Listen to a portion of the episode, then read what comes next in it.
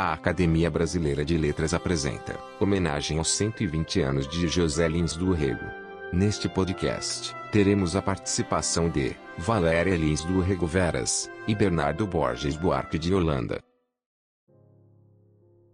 Tenho a satisfação de apresentar os dois conferencistas de hoje, que falarão sobre a obra de José Lins do Rego, isso por ocasião dos 120 anos de seu nascimento. O professor Bernardo Borges Buarque de Holanda tem uma pesquisa altamente original sobre a obra do grande escritor nordestino que foi membro da academia. Relativamente pouca gente sabe que, ao lado dos celebrados romances, José Lins do Rego escreveu mais de 1.500 crônicas sobre futebol. Disso, nosso conferencista, que é professor da Escola de Ciências Sociais da Fundação Getúlio Vargas, vai falar. Ele é doutor em História Social da Cultura pela PUC do Rio de Janeiro. Sua pesquisa tem enfocado a sociologia da cultura, a história social do esporte, a cultura popular, a identidade nacional, o pensamento social brasileiro e a temática indígena. Ele desenvolveu estudos sobre a relação entre o modernismo brasileiro e a cultura brasileira, o que possibilitou o aprofundamento de suas leituras de escritores modernistas e regionalistas. Sua premiada dissertação de mestrado versou sobre a obra de José Lins do Rego. Valéria Lins do Rego Veras, a segunda conferencista, é neta de José Lins do Rego e é doutoranda do Departamento de Pós-Graduação de Arquitetura e Urbanismo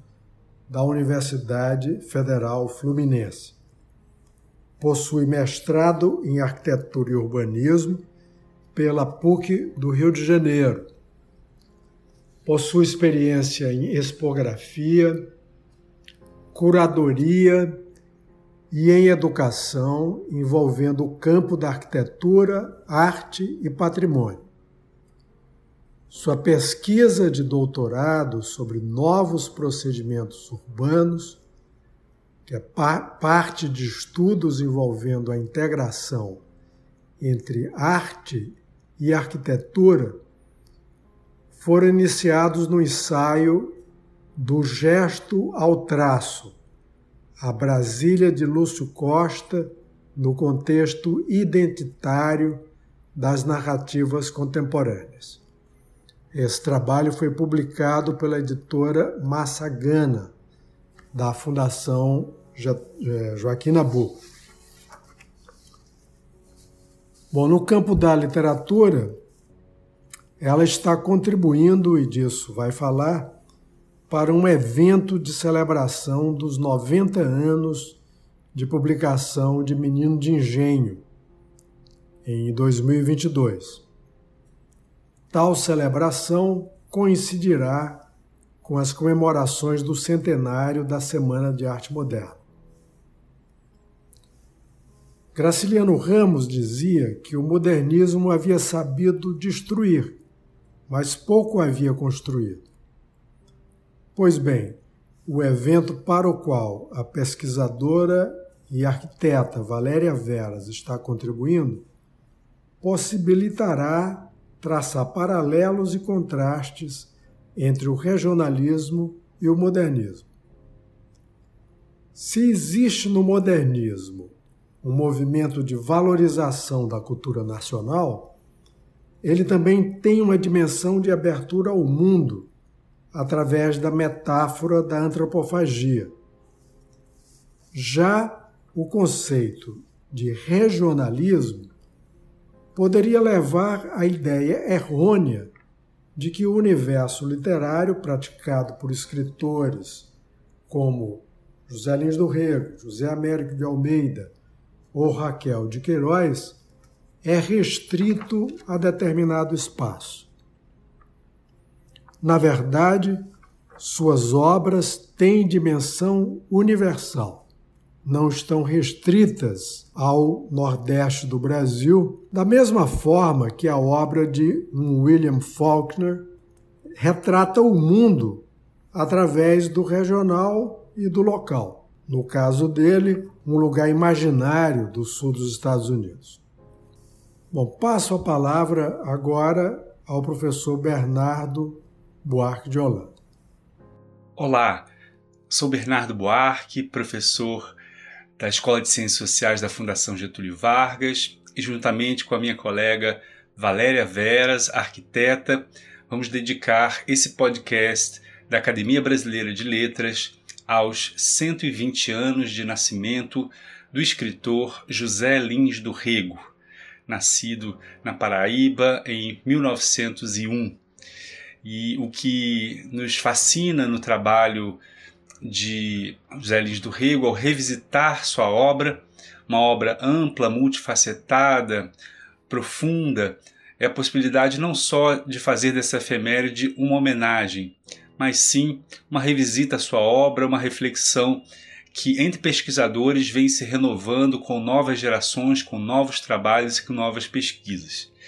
Eu, que sou historiador e cientista social, me dedico nos últimos 20 anos a uma agenda de pesquisa em torno da obra de José Lins do Rego e, particularmente, a sua produção como cronista. Esse talvez foi um dos flancos que mais me fascinou Claro que ler toda a obra de romances, dos 12 romances produzidos por esse escritor que viveu e que faleceu precocemente, com 56 anos de idade, é, também foi motivo de muita, muito prazer. Menino de Engenho, Fogo Morto, Cangaceiros, Meus Verdes Anos, mas foi o contato com as crônicas de José Lins do Rego que me deu um grande insight para conhecer essa produção menos conhecida, menos reconhecida, talvez porque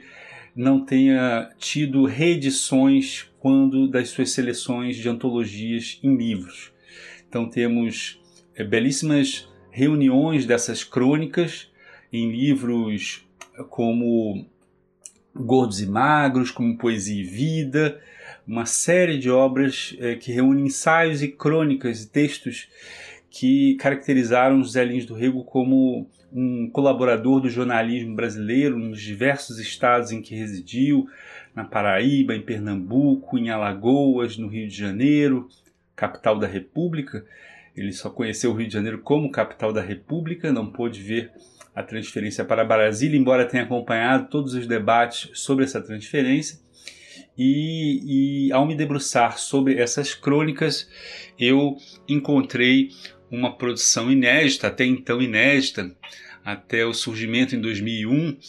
no ano do centenário de seu nascimento, do, da antologia Flamengo é por Amor, quando foram publicadas em livro 111 crônicas, eu pude me debruçar sobre uma série também fascinante de textos que José Lins, do Rego escreveu numa coluna do Jornal dos Esportes, o jornal do Mário Filho, grande jornalista que dá nome ao, ao estádio do Maracanã, é uma coluna intitulada Esporte e Vida, a qual ele foi convidado a participar, ele que já colaborava no jornal O Globo, é, diariamente e ao longo de 12 anos ele pôde ter essa produção diária falando de esporte, falando de futebol. Mas bem, em geral, nós não associamos a figura dos escritores, a figura dos intelectuais, dos homens de letras, com o universo futebolístico, que em geral é visto como uma paixão das massas, uma paixão das multidões, é, mas não necessariamente uma atividade da reflexão espiritual, de uma reflexão mais é, elevada de pensadores e, e filósofos. E o que é curioso é que justamente essa imagem, um tanto quanto maniqueísta, ela foi dissolvida por José Lins do Rego, que quando vai residir no Rio de Janeiro, em 1935, de fato, ele não tinha uma relação tão especial com os esportes. Ele chegou a morar em Recife, ele acompanhava as regatas do Rio Capiberibe, mas é, até tinha simpatia pelo time do América, do Recife, mas não era algo que o impulsionava e o animava. E em 1938, ele já residindo no Rio de Janeiro há três anos, é, aconteceu a terceira edição da Copa do Mundo da FIFA, e isso de fato foi um, um, uma clivagem, um momento de inflexão na sua obra quando ele passa a prestar atenção ao fenômeno do futebol, especificamente ele se encanta com a figura do jogador Leônidas da Silva, que era o atacante da seleção, que foi o artilheiro daquela Copa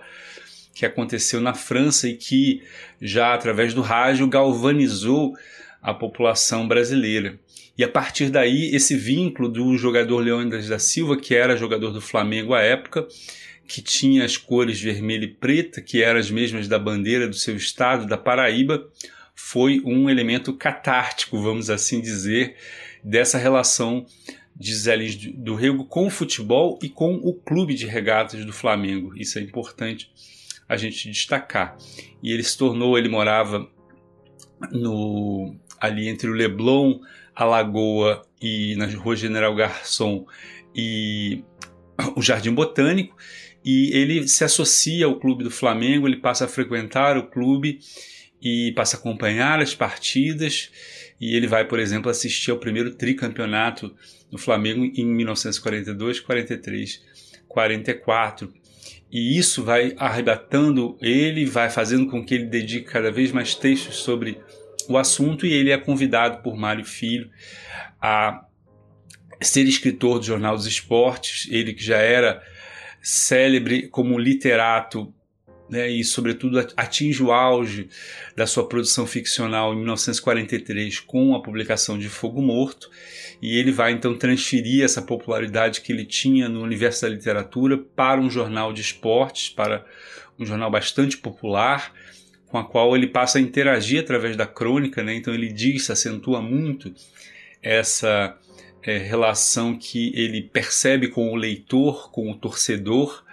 e com essa paixão clubística que ele tinha, e ele percebe como mais do que o romance, mais do que a, os seus leitores de ficção, ele tinha uma, uma, uma interação muito mais calorosa, às vezes até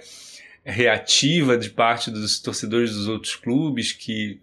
telefonavam para ele, que o interpelavam na rua, que enviavam cartas, ele recebia cartas de todo o Brasil para falar desse, dessa temática do futebol. Então é realmente muito interessante como ele vai produzir mais de 1.500 crônicas ao longo da vida sobre futebol. Em algumas delas ele se vale inclusive de estratégias literárias, ele cria personagens, então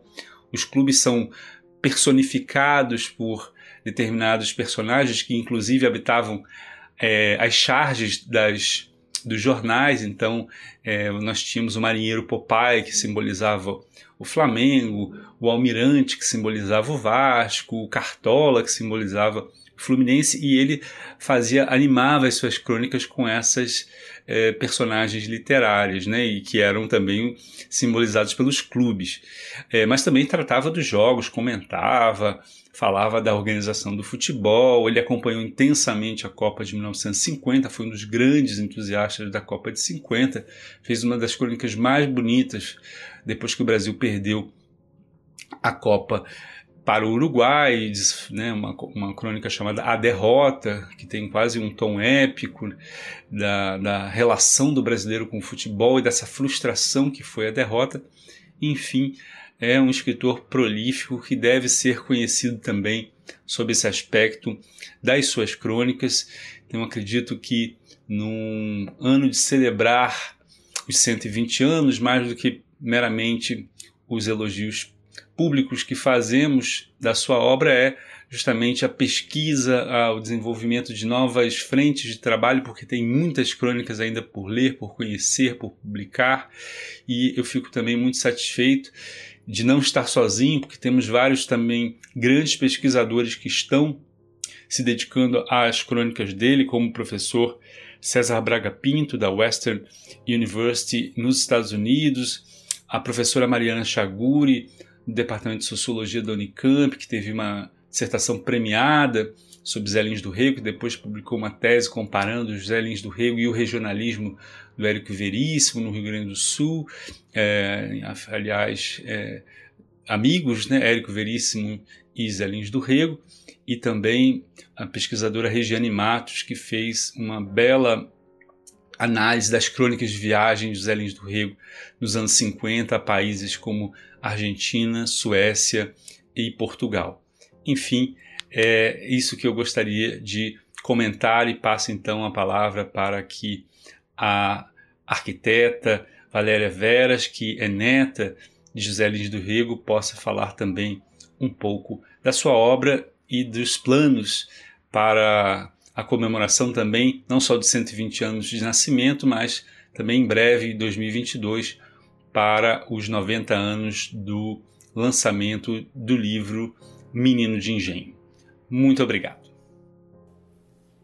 Meu nome é Valéria Veras, sou arquiteta, curadora e doutoranda do curso de pós-graduação da Universidade Federal Fluminense no Departamento de Arquitetura e Urbanismo. Aproveito a fala do colega Bernardo Arque de Holanda neste anúncio comemorativo dos 120 anos de nascimento do autor José Lins do Rego para também participar do evento que ocorrerá em 2022 para celebrar os 90 anos da primeira edição do livro Menino de Engenho, que contará com apoio do Estado da Paraíba. Integrará este evento uma vasta programação composta pela produção de uma exposição, um seminário e um projeto educativo previstos acontecerem no Espaço Cultural José Lins do Rego, em João Pessoa, e que compõe uma itinerância programada para ocupar centros culturais das principais capitais brasileiras, a contar com Rio, São Paulo, Curitiba, Porto Alegre e Belo Horizonte.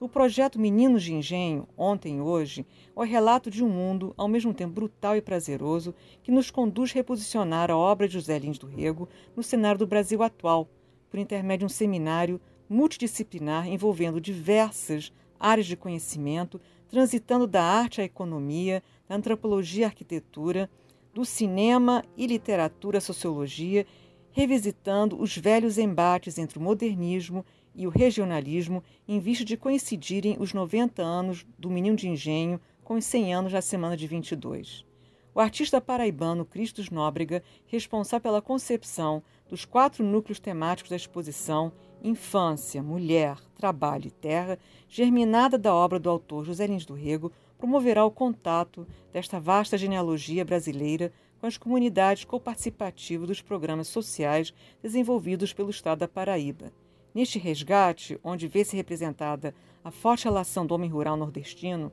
no ambiente do patriarcado, sob o prisma da linguagem Zelins, traz em tempo o tempo da experiência de viver uma vida que fez emergir da terra a construção da desigualdade brasileira dentro de um cenário violento e doce e que perdura até hoje. Rever o olhar do menino que habitou o mundo do patriarcado, transitando entre espaços do bestial, do assombroso, do violento, do desconhecido, do sedutor, todas sensações estas que ora nos vêm imobilizando, nos reduzindo à passividade, torna-se fonte para uma busca multissensorial à procura de reflexões profundas sobre a sociedade brasileira.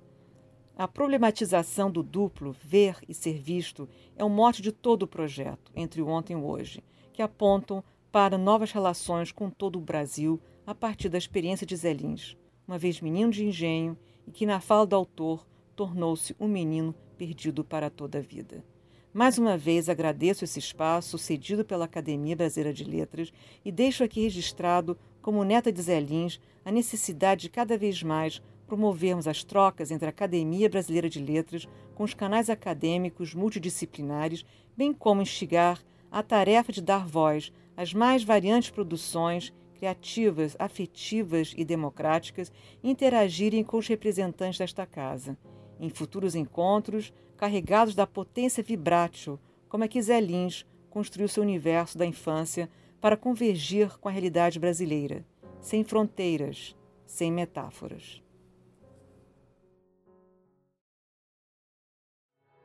Você pode acessar todos os podcasts da academia através do nosso site. Acesse pelo link www.academia.org.br/podcast.